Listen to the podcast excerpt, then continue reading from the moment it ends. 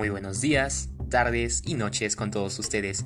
Desde el horario donde me estén escuchando, el lugar en donde estén reproduciendo este podcast, déjenme darles una muy cálida bienvenida a este espacio donde compartiremos cosas muy interesantes que nos ayudarán a conocernos más a nosotros mismos. Y bueno, sin nada más que decir, arrancando desde ya con el primer tema el cual trataremos hoy, que es el comportamiento y su relación con el sistema endocrino y los genes.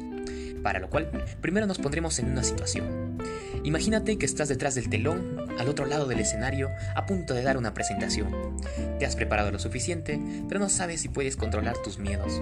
Ves que mucha gente ha venido a verte y eso te hace más ansioso al pensar si darás una buena explicación o no. Es ahí donde tu sistema endocrino se pone en acción y libera adrenalina, elevando tu presión arterial y aumentando tu respiración, por lo cual empiezas a sudar y tener ese incómodo tic nervioso justo antes de salir al frente. Imagínate nada más. Los participantes observan ese comportamiento, un comportamiento nervioso, y tú notas que tu conducta no es la mejor para ese momento. Y bueno, para que para una pequeña introducción vamos a, explicarte un poco de qué es la conducta, que como ya le hemos podido observar, es toda reacción ante una situación en la cual nosotros estemos.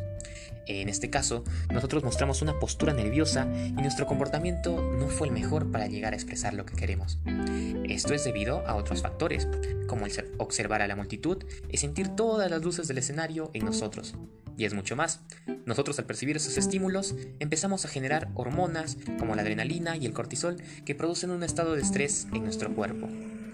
Pues nosotros tenemos varios factores los cuales hacen nuestra conducta, como vimos en el caso anterior, que activen sistemas en nuestro cuerpo, activar nada más y nada menos que el sistema endocrino. Este sistema es el encargado de controlar sustancias responsables de nuestro comportamiento y desarrollo. Es por eso que es importante darle una estrecha relación de este sistema con nuestra forma en la cual actuamos. Y bien, no te quiero asustar que el sistema endocrino no solo prepara al cuerpo para las peores situaciones, sino que también es el encargado de liberar hormonas que ayudan a controlar el estado de ánimo, el metabolismo, la reproducción, el crecimiento y el desarrollo de nuestro cuerpo. ¿En serio hablas de desarrollo de nuestro cuerpo?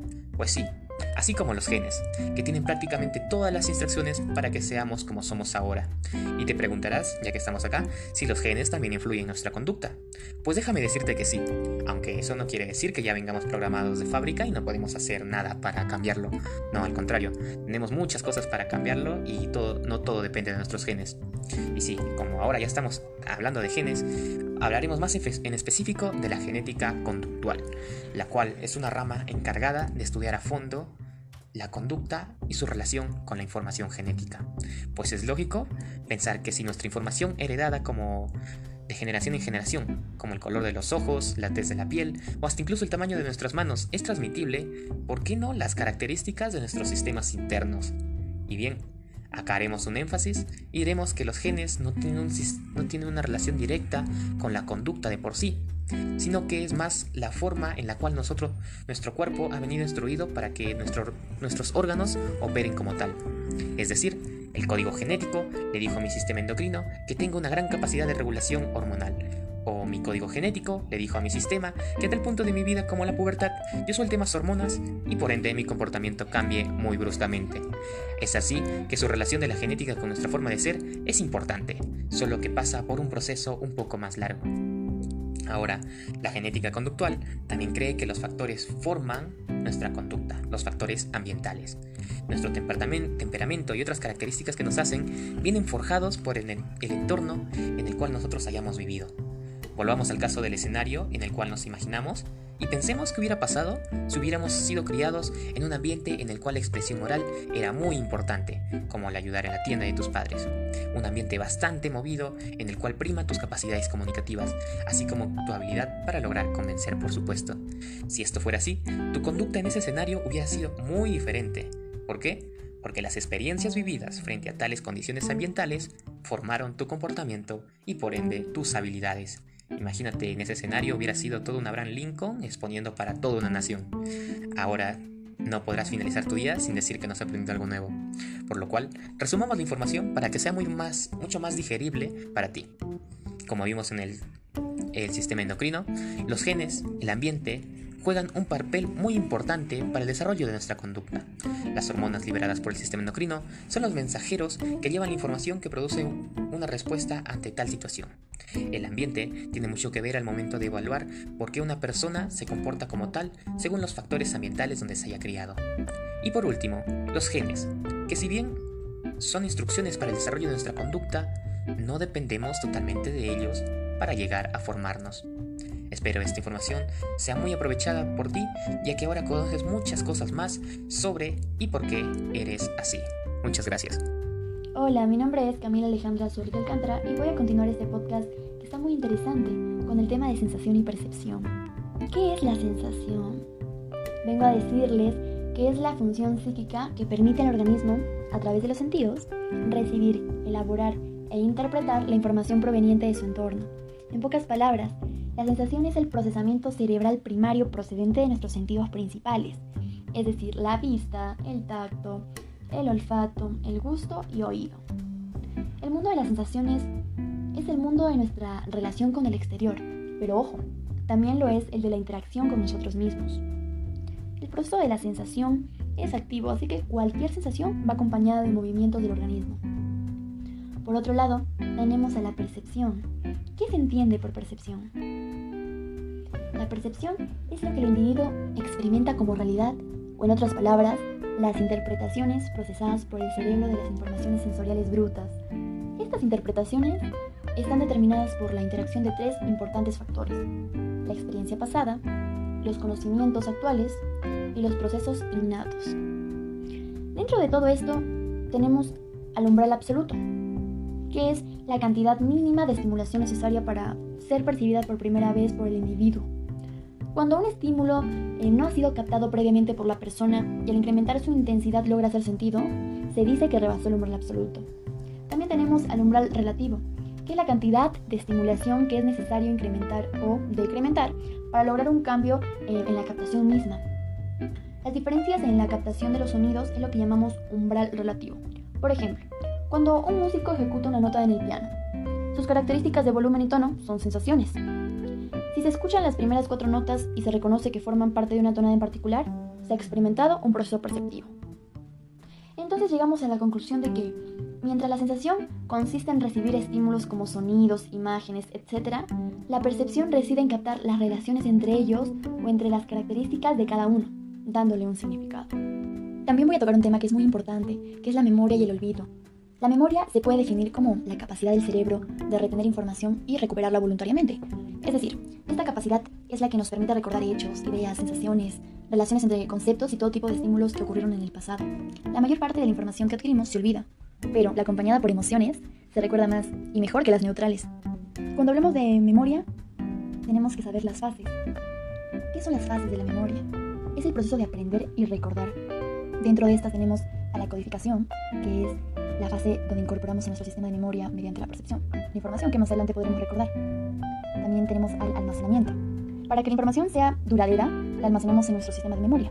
Y finalmente, la recuperación. Cuando necesitamos una información pasada, lo que hacemos es acceder al recuerdo almacenado y recuperarlo. Hay dos tipos de memoria, la memoria a corto plazo y la memoria a largo plazo. Voy a hablar un poco sobre la memoria a corto plazo. También es conocida como memoria primaria o memoria activa. Es la capacidad para mantener en mente de forma activa una pequeña cantidad de información, de forma que se encuentre inmediatamente disponible durante un corto periodo de tiempo. Y la memoria a largo plazo, también llamada eh, memoria inactiva o memoria secundaria, es un tipo de memoria que almacena recuerdos por un plazo de tiempo mayor a 6 meses, sin que se le presuponga límite alguno de capacidad o duración. Dentro de la memoria a largo plazo hay cuatro tipos, la memoria declarativa, que es la memoria de información objetiva, como nombres, rostros, fechas, etc. La memoria eh, procedimental, que es la memoria de habilidades y hábitos, como andar en bicicleta o bater una pelota, conocida a veces como memoria no declarativa. También tenemos la memoria semántica, que es la memoria de conocimientos y hechos generales sobre el mundo. Lo mismo que la memoria de las reglas de la lógica que se utilizan para deducir otros hechos. Y por último, la memoria episódica, es la memoria de sucesos que ocurren en un determinado tiempo, eh, lugar o contexto. Concluimos con esto la memoria, ahora pasamos a hablar sobre el olvido. Olvidar es una acción involuntaria que consiste en dejar de recordar o de almacenar en la memoria información adquirida. Debemos recordar que uno recuerda que ha olvidado algo, es decir, que sabe que tenía un conocimiento que ya no está allí, o sea, tener conciencia de haber tenido eso. Así los recuerdos olvidados no desaparecen, sino que son sepultados en el inconsciente. Existen tres tipos de olvido. El olvido traumático, que es amnesia causada por golpes en la cabeza, que pueden generar amnesia de distintos tipos. Por ejemplo, olvidar lo anterior al golpe o la desaparición de recuerdos periódicamente. También el olvido psicológico, que vendría a ser el olvido que es causado por una alteración de, del funcionamiento psíquico normal, por ejemplo, una enfermedad psicológica, hipnosis, etc. También suele suceder cuando la persona se somete a mucho estrés o grandes presiones, en especial cuando en los empleos les asignan plazos difíciles de cumplir en poco tiempo y no se tienen los recursos apropiados. Y por último, el olvido fisiológico. Eh, es causado por problemas en el desarrollo de ciertas partes del cerebro o sistema nervioso. Ejemplo, una formación incompleta del sistema límpico. Un caso común de este tipo de problema es cuando un paciente no tiene recuerdos claros de su niñez. Con toda esta información concluimos que no podemos hablar de la memoria sin hablar del olvido. Olvidar no es malo, de hecho es necesario y beneficioso. Imaginemos que pudiéramos recordar cada minuto y cada detalle de nuestra existencia. Seguramente sería insoportable y no resultaría efectivo cuando en algún momento quisiéramos recuperar una información concreta. Es bueno olvidar, ya que hay recuerdos que tal vez nos ponen mal o nos deprimen. Es más, si en algún momento una persona ha tenido un trauma severo, el olvido es la mejor opción para que el individuo deje de sufrir. Bueno, eso sería todo de mi parte. Gracias por haberme escuchado. Bien, bien. Un tema bastante interesante sobre la memoria y el olvido. Recuerda que el olvidar no siempre es malo y por el contrario, hay situaciones en las cuales es mejor dejar de recordar. Eso sí hay que tenerlo siempre en cuenta. Ahora sí, bien, pasaremos a otro tema. Hablaremos sobre la inteligencia. Cuando tratamos de definir a la inteligencia, nos damos cuenta que hay muchas maneras de definirla. Pues el medirla, compararla, saber o darle un propósito no ha sido fácil, y obviamente que ha habido muchos debates respecto a una única definición. Esto es porque a lo largo de la historia, muchos personajes han aportado su granito de arena al asunto, siendo sus propuestas o teorías muy importantes para que hoy en día, hoy por hoy, tengamos una noción amplia sobre este tema. Es por eso que en esta oportunidad no te hablaré sobre, solo una definición en concreto, sino más bien sobre las principales teorías de la inteligencia que diferentes personajes han aportado a lo largo de la historia. Empecemos dividiendo estas teorías en dos partes, dos partes de la historia muy importante. Primero hablaremos de los primeros teóricos y después de teorías un poco más contemporáneas, más actuales. Bueno, uno de los primeros que llega a definir a la inteligencia es Charles Spearman. Este psicólogo inglés, muy destacado en su época, creía que las personas son inteligentes o brillantes en una área. Si es que lo son en una área, pueden ser capaces de serlas en, otras también. Es decir, si tú eres bueno tocando guitarra, también puedes ser bueno tocando batería, tocando el saxofón, tocando otro instrumento puede ser habilidoso en diferentes áreas. Por lo cual él creía que las personas inteligentes comprenden más rápido, aprenden más rápido y por ende toman mejores decisiones. Bueno, esto todo según respecto a Sperman. Ahora hablaremos, hablaremos de Lewis Thurston, perdón, eh, bueno, Thurston es un psicólogo o era un psicólogo estadounidense el cual se destacó mucho en el campo de la psicometría. Y justamente por eso es que él habla de la inteligencia como una forma de medir capacidades. ¿Qué quiere decir esto? Que él medía la inteligencia a través de las capacidades de la persona. Él mide entre sus capacidades como una capacidad espacial, una capacidad perceptual, una habilidad numérica, un significado verbal, una capacidad de memoria, una capacidad de fluidez verbal y otra de razonamiento. Creía que con todas estas capacidades nosotros éramos eh, capaces de medir nuestro nivel de inteligencia. Todas estas eh, habilidades se desarrollaban de manera independiente y ninguna dependía de otra. Es decir, si es que tú eras mejor con una capacidad de memoria, pues no, era necesario que dependas de otra. Ahora pasemos a teorías más actuales. Eh, hablemos de Robert Stenberg. Stenberg, un psicólogo muy eh, destacado que se desarrolló en la inteligencia, pero él vio la inteligencia de una manera diferente, ya que él pensaba que las personas inteligentes se destacaban por su eficacia en las situaciones de la vida. Es decir, una persona efectiva era una persona inteligente, una persona inefectiva o ineficaz era una persona mm, menos inteligente. Y entonces él menciona varias habilidades como inteligencias. Él menciona tres.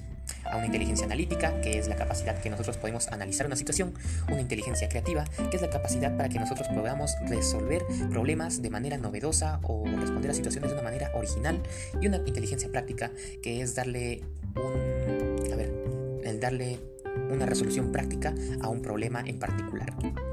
Eso es respecto a Robert Stenberg. Ahora, pasemos a Howard Gardner. Él ya es demasiado famoso, creo que sí hemos escuchado muchos el hablar de sus ocho inteligencias múltiples de Gardner.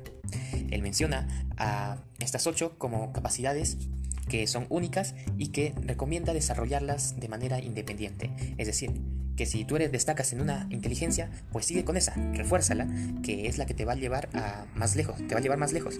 Y las otras, claro que también puedes este, desarrollarlas, pero no tenerlas mucho en cuenta y no tratar de nivelarlas todas por igual, ya que todos tenemos este, inteligencias únicas.